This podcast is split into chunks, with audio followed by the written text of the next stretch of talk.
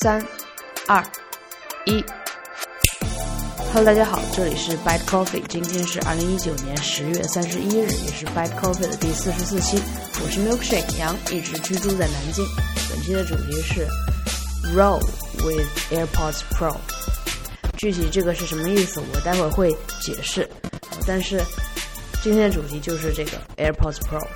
然后我是昨天早晨拿到它，是前天早晨订购的它。然后它是前天的那个。在前一天的夜里发售的，我清早一起来，大概也就是七点多，看见它发售了，于是我就订购了。这是一个早起的福利，可能有人还没有睡，然后我已经买了。嗯，订购当天说是十一月一号，也就是明天会收到，结果我昨天早上呃就收到了，而且大概在八点半的时候，它就这个顺丰就放到了云柜里面。很不巧的是，八点半我已经坐在我的办公室了，我是一个。你看，特别勤勉、特别早起，一个这么规律的一个人，我可能八点就已经坐到办公室了。然后八点半，我想怎么办？我要不要去拿？然后当时我就想，算了算了，这个也没有什么特别新鲜的，我就嗯忍一忍，忍到中午十一点多去吃饭，回去再把这个 AirPods 拿拿过来。然后后来坐了五分钟，想就是。就体内有一股这种能量，就是在催着我说：“不行，我现在就要去把它拿过来，然后哪怕耽误个来回，耽误个十分钟这样，然后，然后就飞奔回那个，然后就飞，然后就飞奔回去把 AirPods 拿回来，然后我一路上就已经把它拆开，然后甚至戴上了，嗯，整个感觉就是。嗯，我是做不到那种什么数码博主给大家来，我给大家来开个箱，这个我是做不到的。我就觉得这个 moment 我干嘛要跟你们分享啊？作为我来说，这个 moment 我只是希望自己能享受，呃，然后具体在使用过程中一些实际的感受，我可以跟大家分享。然后第一个感受就是，嗯，从外观上来说。我到从昨天的呃就就简单讲一下，我从昨天到今天也就体验了一天，然后这个一天是我非常正常的一天，非常就是我的一天就是这个样子。然后你十天可能里面有七天我都是这么过的，或者说我是一个很 boring 的人，你体验了我的一天，可能我十天就都这么过。嗯，所以我在这个完整的一天之后，给大家来做这个汇报。首先就是外观。很多人说这个 AirPods，它甚至是吐槽，嗯，甚至没有发布之前就有人吐槽说它像什么豌豆，就是那个，呃，《植物大战僵尸》里面那个发豌豆的那个东西，豌豆荚，就是发出，这是一种能力，发出这个声音的那个豌豆荚。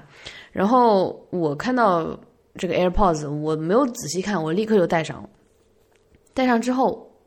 我能明显的感觉到，它是比 AirPods 就 Pro 会比呃一代二代的 AirPods 它的长度要短。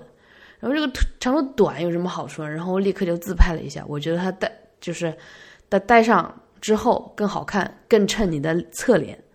假如你就想想象你是一个有耳洞的人，然后你把 AirPods Pro 和 AirPods 当成耳钉或者耳链，就 whatever 这种装饰品，我觉得如果把它当成装饰品的话，肯定是 Pro Pro 是赢的。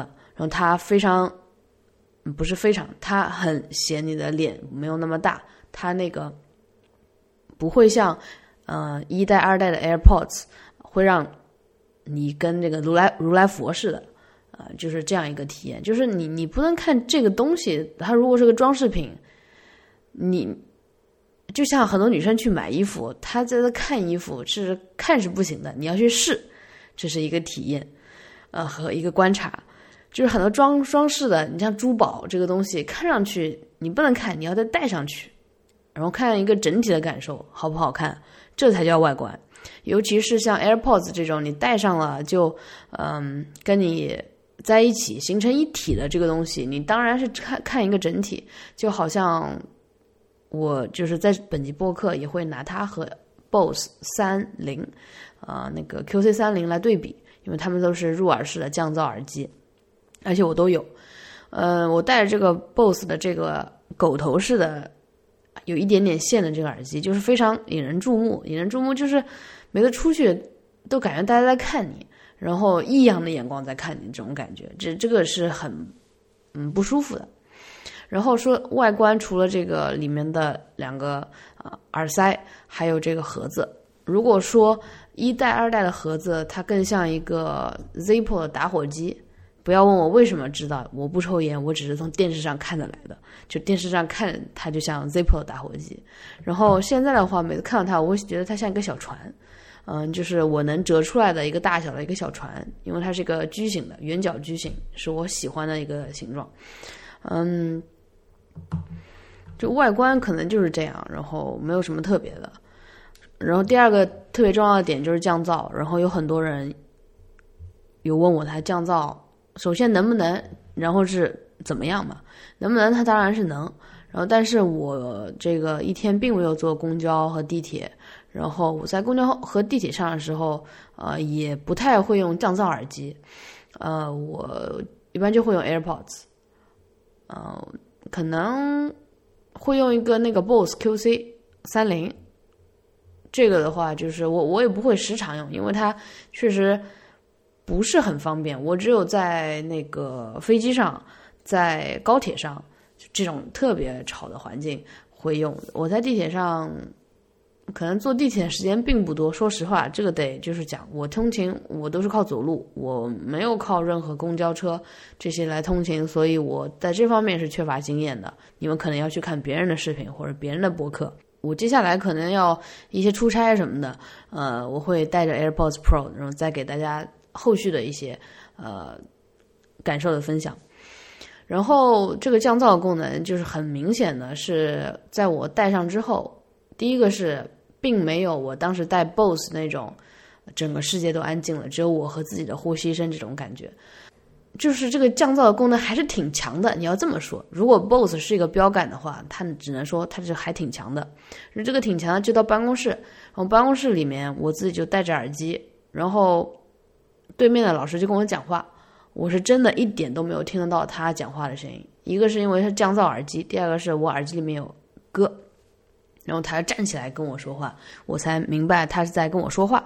然后，呃，也就是说，一般情况下，他的这个降噪能力还是挺强的。在办公室虽然是一个屋子，但是它也是就是开放的环境。我的窗子外面在施工啊，虽然我在六楼，窗子外面在施工，呃，然后是有背景噪声的。然后走廊这边靠门的走廊也是有学生不停的在走，呃，这样一个环境。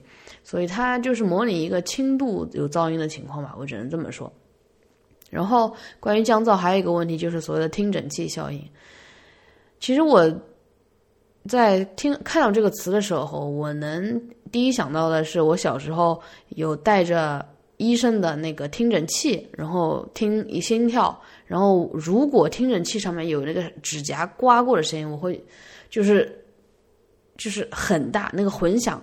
很不舒服，这是我理解的听诊器效应。然后我就问什么是听诊器耳机里面听诊器效应，然后我就搜了一下这个 Google，然后里面中文呢就是说听诊器效应常见于入耳式耳机及耳塞线或者单元处受外界碰撞或者空气摩擦产生的震动，通过耳塞线直接传递到耳道内，产生让人很不愉快的摩擦声。然后我大概。想一下，我在平时的通勤里面，我我不用这个有线耳机已经很久了，这是第一点。所以我们讨论的应该是蓝牙耳机的听诊器效应。然后这个蓝牙耳机听诊器效应，我唯一的感受就是，我有一阵子我拿着 BOSS QC 三零去跑步，然后这个是还有那个 Beats Beats X，我带着它跑步。会有很强的听诊器效应。我觉得它问题有几点，一点是那个它入耳式跟耳道相连的那个部分，那个材料不好。然后不好就是不好，是带着 AirPods Pro 这个这个部分，就和和耳朵直接相和耳道直接相连的这个部分。我觉得它的材料是好的，你至于为什么好，我说不上来，我也没有做过调研。但是你能感觉到一个薄厚的程度，它的这个韧性啊，是不是和你耳道直接就是很完美的贴合？这就是好。呃，然后 BOSS 那个 BOSS 那个是因为，嗯，BOSS 那个还行，最差的就是 Beats X，Beats X 甚至是我不跑步，我在路上走着，它的这个听诊器效应就非都非常严重，所以我就把它给我爸了。就是说完这个听诊器效应，就是我对它的一些感受，然后还有一个噪音，就是我觉得唯一有问题的就是。它是一个主动降噪式的耳机，它的原理不出意外的话，应该是呃正负相消。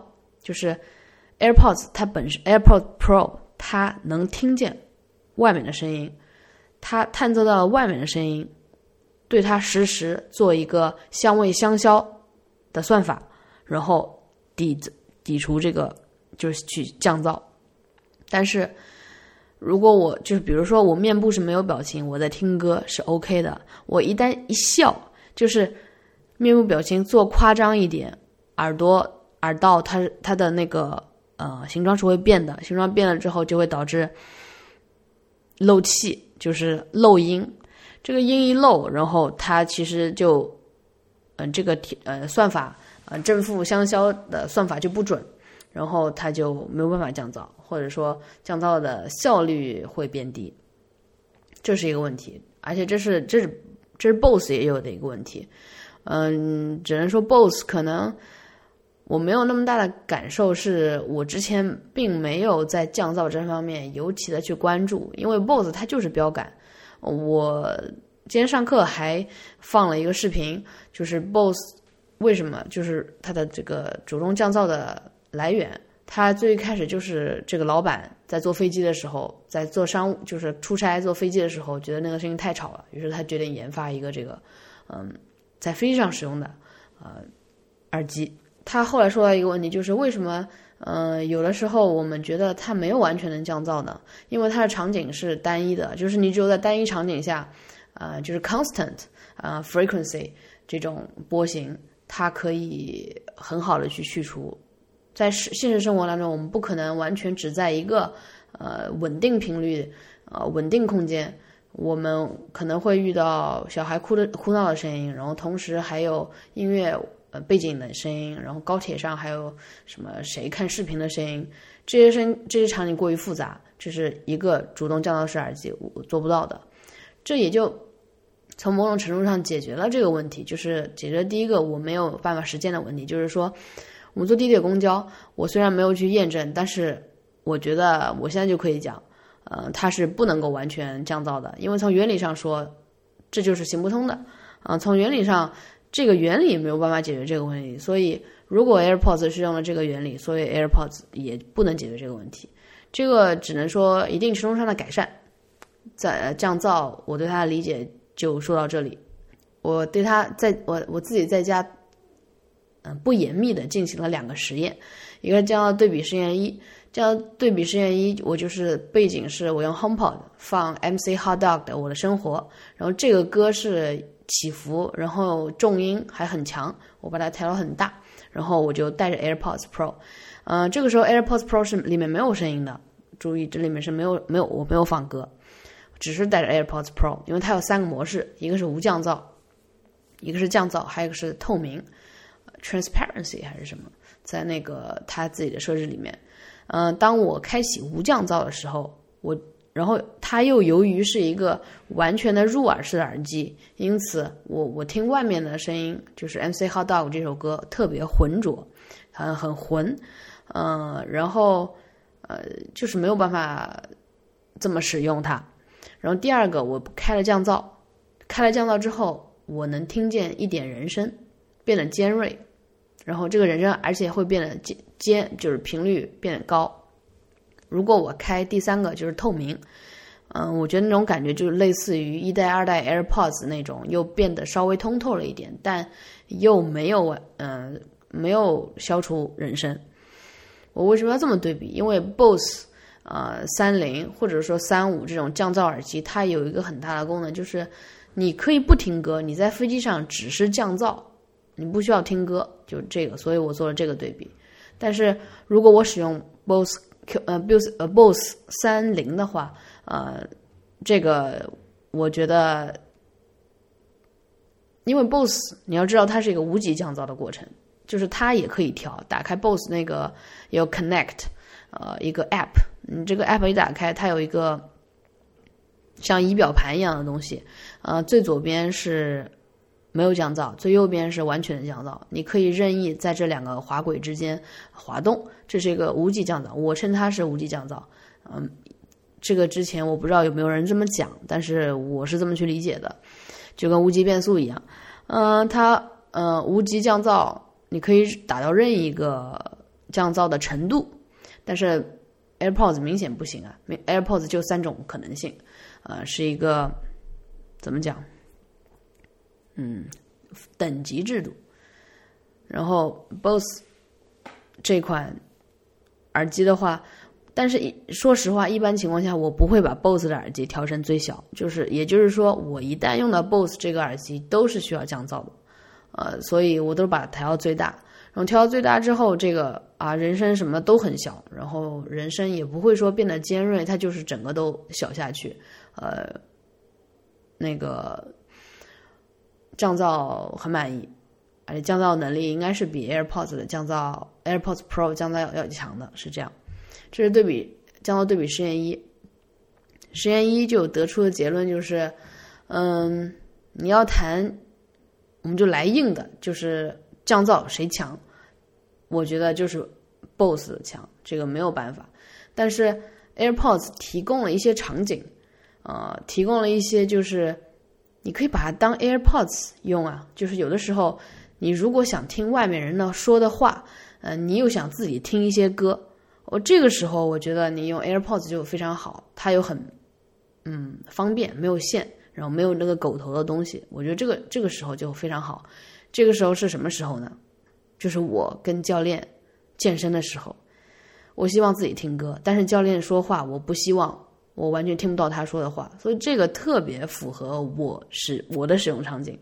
嗯，至于我在运动时候怎么用，我在最后那边就是在后面再讲。然后降噪对比实验二进行了第二个实验，第二个实验就是我用同一首歌，呃，也是 MC Hot Dog 的《我的生活》的的这首歌，然后呃做实验。呃，AirPods Pro 的话，它有三档，然后群里也有人问了这三档分别有什么感受。我觉得当我把这个降噪功能关闭的时候，就 Off 这一档的话，你可以把它当成 AirPods 来用。它就是个普通的 AirPods，没有什么问题。然后，如果你把它当成透明，就是调成那个 transparency，好像是，嗯，它就是一个半降噪的过程。嗯，你能感觉到你的耳道开阔了一点，就像它画的那样。嗯，在降噪的时候，它是一个完全封闭的一个实心的一个圈，呃，半圈吧。嗯，它透明的时候，它就是把它打闭，就是开断开了。然后我我理解就是半降噪的过程，他说是一个透明，就让你耳朵耳道没有那么密闭的感觉，闷的感觉。如果是 BOSS 的话，嗯，它降噪开到最小，就刚呃就是开到最小有白噪声。我正常是完全不会使用这个模式听歌的。然后开到最大，它的效果就是比 AirPods 更 AirPods Pro 更好，密闭的也更好。降噪更好的话，我为什么只有在高铁啊？呃，和飞机这种场景才用 Bose 呢，因为，嗯，太就是其他场景，如果说我我我骑着小车在学校里面走，都有点危险。我甚至我那一天就是带着 AirPods，我吃完饭从食堂回去的时候，我路上我是骑了一个小车，然后就很危险，有点撞到了，就没有听见别人的这个骑车的声音，就好像美国。啊，加州命令特斯拉必须，还是欧洲来着？好像欧洲就是你买特斯拉，这个特斯拉这个电动的呃不是特斯拉，就是电动的呃汽车，你必须要制造这种引擎声，你要告诉行人车来了。OK，然后就说续航，续航的话我是没有完全没有遇到任何问题。然后以前的 AirPods，就说白了，以前 AirPods 我也没遇到什么呃续航的问题，只有偶尔在。录录制播客，我记得是和芊芊在录制播客的时候，他教我你可以从左耳换右耳，然后充一会儿电再换左耳。但是我跟他录制播客都都是两个小时、三个小时甚至以上。然后就有人问这个我带着降噪这个功能它能用多久啊？我实际体验就是我去运动的时候，我开的是半开放，嗯，进行大概一个小时的大概力量训练，然后之后又做了四十分钟，我带了降噪的功能，开启了降噪完全降噪的功能，又做了大概四十分钟有氧。四十分钟有氧的中间，我还接到一个电话，大概讲了十分钟。我没有系统去测过，但是在我实际生活就是经历的这一天多以来，我是没有去没有观察它啊还剩多少电。我就是放在那里的时候，想起来就充电，想不起来就算。我对 AirPods 就是这样的，就不会说特别去充一个电，所以续航。你要是想看一些科学的测试，你就看别人的视频吧。这个我也不知道谁测试这个，就挺没劲的。然后普通人也不会这么用的。嗯，我具体的场景，你就说我这一天可能跟别人不一样的是，或者说别人已经把文章放出来，别人把视频放出来的时候，他只说这个体验。啊，我能做到就是我有亲身去实践一些东西，比如说拿到它当天，我是去跑了一个四十分钟有氧。然后我记录当天的，呃，当天是跑了一个步五公里，五公里多一点，我看一下，五五点三五公里，这是第一次带着 AirPods 呃去跑步，哦，那个感觉就非常爽。呃，首先听神经效应在我跑步的时候很小，我没有太感觉出来，大概五点三五公里跑了三十，包括热身，嗯，跑了三十七分钟。这已经是不是一个特别慢的速度吧？你要知道，在健身房跑步是一个很吵的。然后有些老年人，就我们健身房还有一些老年人，他喜欢看这个，把电视声音调非常大，然后看电视。然后我带着，我平常都是带着 AirPods，我不会太不太会带入耳式的这个耳塞去运动的，所以我都带带的开放式这个 AirPods 去。嗯，就是非常吵，然后我已经把声音调到可能百分之有七十八十的地方才能听到声音。然后我昨天是把 AirPods 带到，我也就调到了百分之二三十，呃，这个样子。那个 bar 大概觉得百分之二十那个样子就就可以了。入耳式耳机才是一个比较好的保护听力的方法。嗯，然后第二个问题就是运动时容不容易容不容易掉出来？AirPods。是适应我的耳朵的，AirPods Pro 更适应我的耳朵，因为 AirPods 它是一个光滑的塑料，嗯，它会滑，但是 AirPods Pro 它是一个橡胶耳塞，它能很贴合你的耳耳道。我甚至我带着他做了几个一般的运动不会做到的。你一般运动，我觉得正常人只要听这个播客的人，他的运动不会比我激烈。我敢说这个话，嗯，就是 I'm serious，嗯，然后我还特地去做了一个在跑酷里面叫 roll 的动作，就是那个所谓的 rock and roll。我不会 rock，但是我能 roll。roll 就是嗯，你把你的呃右肩膀往你的胸前的那个点，就是如果你是一个正三角形，你的左手、你的右手，然后把你的这个。呃，肩膀往你的前面去送，跟它跟前滚翻有一点区别，就是前滚翻你是头这边着地，呃，roll 的时候是也是一个滚翻，但是需要你的肩膀去够前面中心这个位置，它不，它会保护你的头，你的头是可以活动的这个时候，然后它只是用肩膀，啊，肩部中间的这块力和呃着地，然后去做滚的这个动作。我在垫子上滚了有好几次，然后。滚得很好，然后 AirPods Pro 也没有掉，所以你要问运动时容不容易掉出来，我看我我觉得这个答案是肯定的，肯定不会掉出来。只要你的耳朵适合 AirPods，那你的耳朵肯定能适合 AirPods Pro。然后再跟大家分享几个我觉得对我来说是 sparkling moment。我拆开包装，然后连接 AirPods Pro 的时候，我想它无非也就是把盖子打开，然后就能看到一个很炫的动画，它就跟手机连接起来了。事实就是这样的。然后我看到了一个监测，它把我我的耳朵和呃就当成一个机器来检测。就这个检测的步骤，它是看你漏不漏气。我觉得是看漏不漏气，有没有漏音，嗯，就是闭合的怎么样，因为。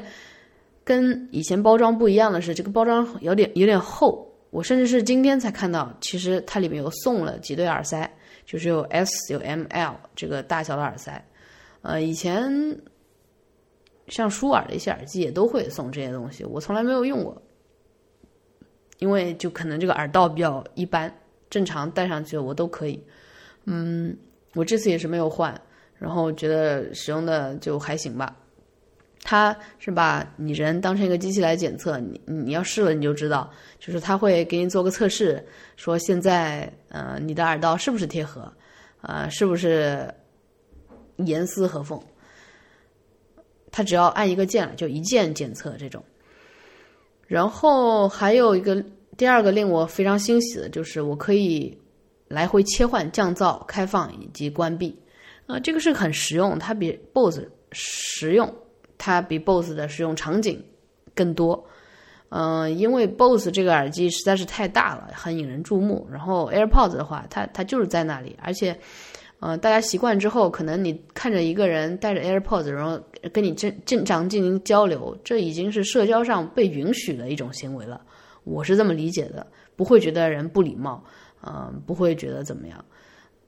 这个是一个社会行为学，我觉得还挺有意思的。这个切换确实有一些学习成本，或者说 AirPods Pro 正是在大家已经学习了 AirPods 之后，呃，就是我 AirPods 很很简单，就是双击两下，是以以至于我拿到 AirPods Pro 我也双击，发现没有什么作用，然后就看见它其实我是第一次认真了，认真的看着看了苹果产品的这个说明书。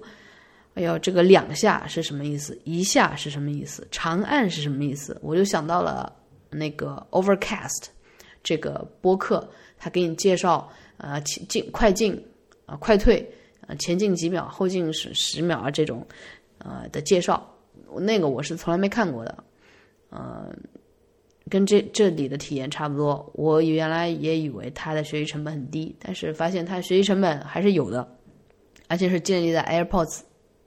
一二代的基础上还有的学习成本，嗯，这个是我觉得是不聪明的地方。嗯，聪明的 AirPods Pro 不应该有按键的，呃，它真的有实体按键，是按上去是有有反馈的那种。这是可能我觉得是一个缺憾吧。然后接着就是，我就这个是我很开心的一个 moment，就是我当时在个和一些朋友。嗯，用 i iMessage 聊天，这个朋友里面有中文，他的名字有中文有英文。其中我跟 Sean 聊天的时候，我带着他带着 AirPods Pro，然后 AirPods Pro 突然嗡了一声，就是他自己有一个声音，就是嗡。然后他说 Sean sent you a message，我说我啥？就是怎么会有这个声音？然后后来他又嗯发了一条信息，然后他就说呃 Sean 呃 Sean sent you another message。呃，然后我我那一瞬间，我就想到了电影《Her》，就《Her》里面，我记得叫 Samantha 还是谁，和主人公来进行交流的时候，就是那种很沉浸式的，整个世界只有我和这个 Samantha 这个助手。为什么会有这种沉浸式的感觉？为什么 AirPods 一代、二代没有呢？那就是因为降噪，降噪把你和这个世界分开了。现在你的世界里面只有 AirPods Pro 里面的声音和你，在这个时候，我会更愿意、更倾向于跟这个 AirPods Pro 里面的 Siri 说话。嗯，你能能理解我的意思吗？就是当你戴着 AirPods 一代、二代的时候，它能听见外面环境的声音，你跟环境是在一起的。但是你戴了这个降噪耳机，降噪版本的这个 Pro 之后，你和它是在一起的。然后就好像我在路上，我我说的话，我也不会觉得别人能听到。我我就觉得别人，因为因为人就是讲掩耳盗铃，人就是一个掩耳盗铃的人。我戴上 AirPods Pro，我就会觉得他听不到我说话。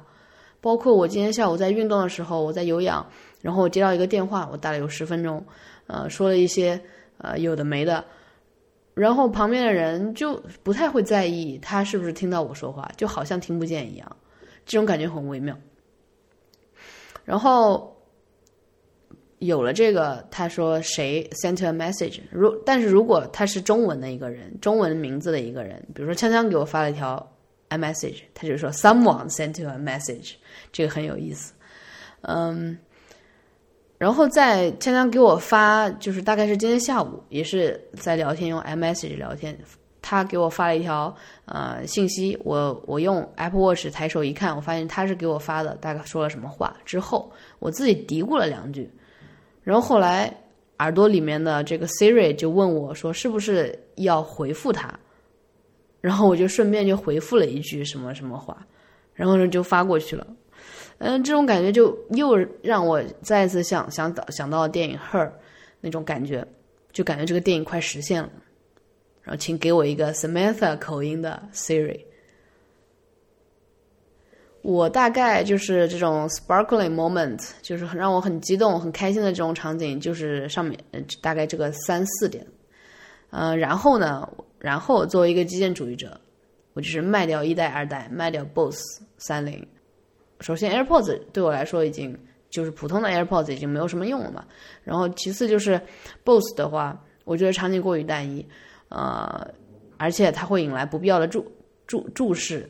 然后它这个鲨鱼鳍摩擦阻力太大太大，导致比如说刮到我的毛衣，呃，刮到我的羊绒衫，然后刮到我的这个呃什么头发，就是会会会弄一下，就很不方便。然后鲨鱼鳍还容易掉，我有一次还掉了，就这样。然后我我已经把它挂在了闲鱼上，有兴趣的这个听众可以去看一下。然后最后是回答一些在嗯 Bad Coffee Slack 听众群里面的一些问题，还是挺多的。其中有一个这个听众，他把它列成了一二三四五六，我觉得非常好。就是现在你知道吗？以老师这个或者说任何人吧，看到这种很 organized 的问题，他都会愿意去回答。那第一条就是 AirPods 可以佩戴一天都没有感觉，这个 Pro 入耳式戴久了会不会痛？这是个特别好的问题。我之前带着舒尔 S E 二幺五和 U E 九百啊，罗技的那个 U E 九百，呃，尤其是这个 S E 二幺五，它入耳式入耳的非常那个非常 intense，那个会痛，然后这个是不会痛的。嗯，你要是痛了，你可以换一个 S 码的。然后第二个就是第二个问题是，他说他问降噪效果怎么样？地铁、公交上的降噪如何？嗯，这个问题我回答了。在前面降噪的部分，然后地铁、公交上的降噪效果如何？就像我说的，如果它是用了主动降噪式的这个这个相位相消的方法，它不会怎么样了，因为地铁、公交是一个过于复杂的场景，这个原理不能应对这个场景。AirPods Pro 你换了谁都不可以，对吧？Technology is the power。然后第三点就是降噪通透模式的区别是什么？我前面也也讲了。降噪就是，呃，有点类似 BOSS 的那种滑轮，就最左边是不降噪，右边是完全降噪，然后中间有个无级降噪的过程。但是 AirPods 就是只有三档：不降噪、降噪和通透。通透可能就介于这两，我我理解就是半降噪。第四个问题就是续航和之前的 AirPods 相比，这两个有的时候没有必要比了，有的时候你就体验完了就是。不需要太操心它的续航，你这个又何必来比呢？然后这个可能 Pro 在后面通话的能力，呃，是需要去要更久的时间去检测的，不是一天就能呃这个测试完的。我觉得。然后第五个问题会不会有听诊器效应？我前面也讲了。第六个问题是，他说我看着耳机柄变短了。会不会影响两侧捏一下的操作？这个操作是怎么给予反馈的？这个会影响他的操作，很影响他的操作。我有的时候不知道我有没有捏上，就直到捏上才知道我捏上了。不会像那个 AirPods 一二带，你你敲两下就可以。我觉得为什么不呢？这个这个东西这么好，为什么不用呢？可能苹果出于很多其他的考量。呃，Engineering is compromise。七开降噪对比其他品牌的产品耳压感觉大吗？好奇飞机上的使用效果，能不能让我少戴一个大耳？这是另外一个呃听众提的一个问题。首先是对比其他品牌，耳压感觉大吗？我觉得不大。你要对比 BOSS，那肯定不大。耳压大，之所以大，是因为降噪好。然后好奇飞机上的使用效果，那可能两周之后吧，再给你一个答复。能不能让我少戴一个大耳？我都准备把 BOSS 这个三零卖掉了，你说能不能？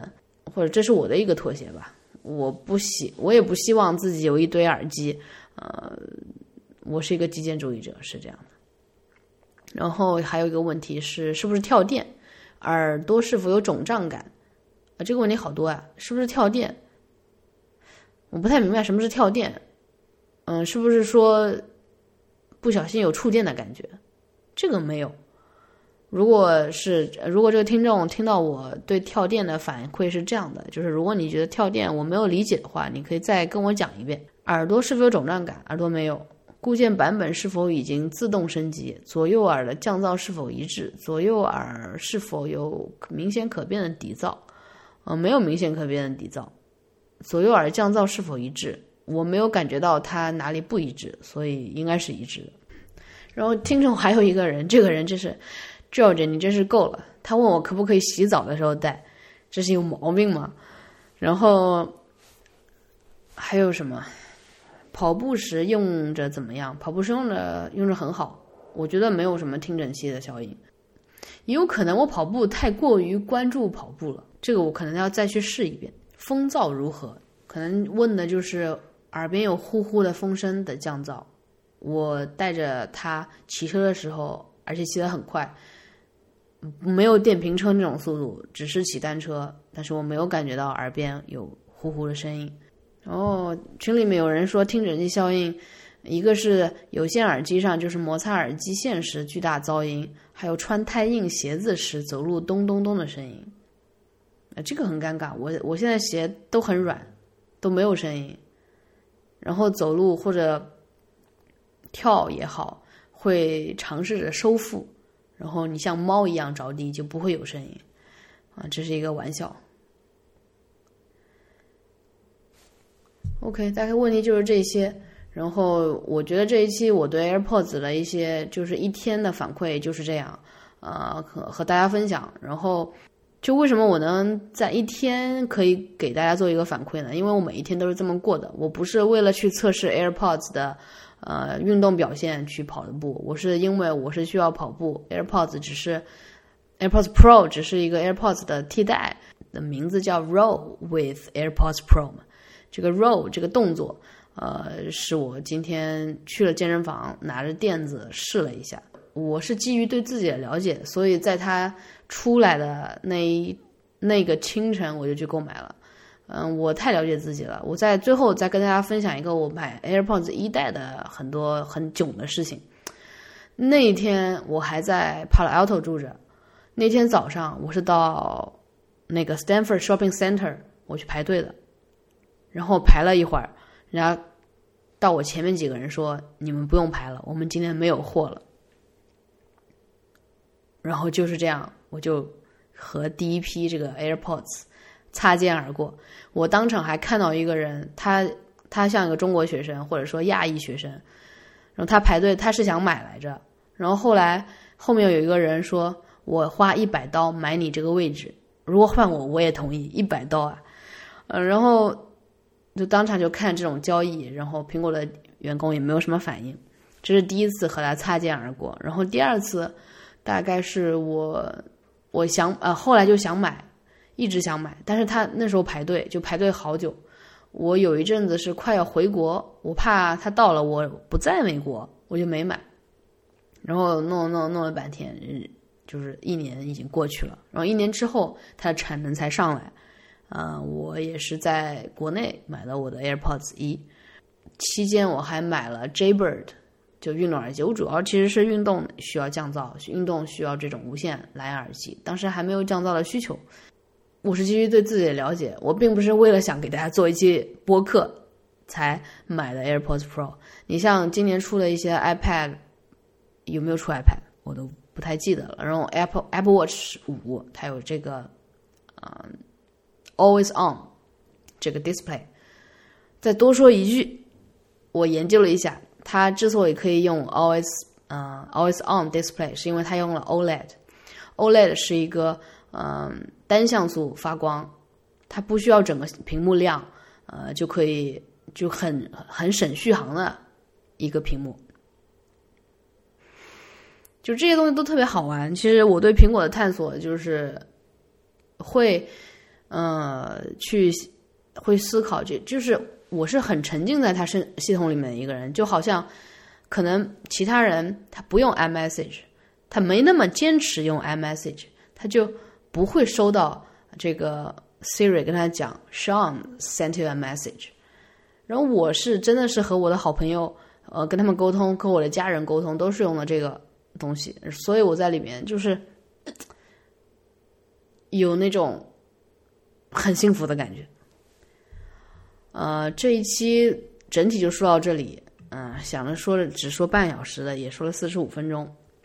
然后，呃，有几件事情，一个是就是刚才说的，如果对我的 BOSS 耳机和 AirPods 二代这个蓝牙就是无线充电的这一款有兴趣的话，而且这一款我是八月份刚买的，嗯，有兴趣的话就是去链接看一下，就是我在闲鱼上放出来了。然后还有一个关于播客的问题，就是我们播客之前可能有些人收听有一些困难，它并不是。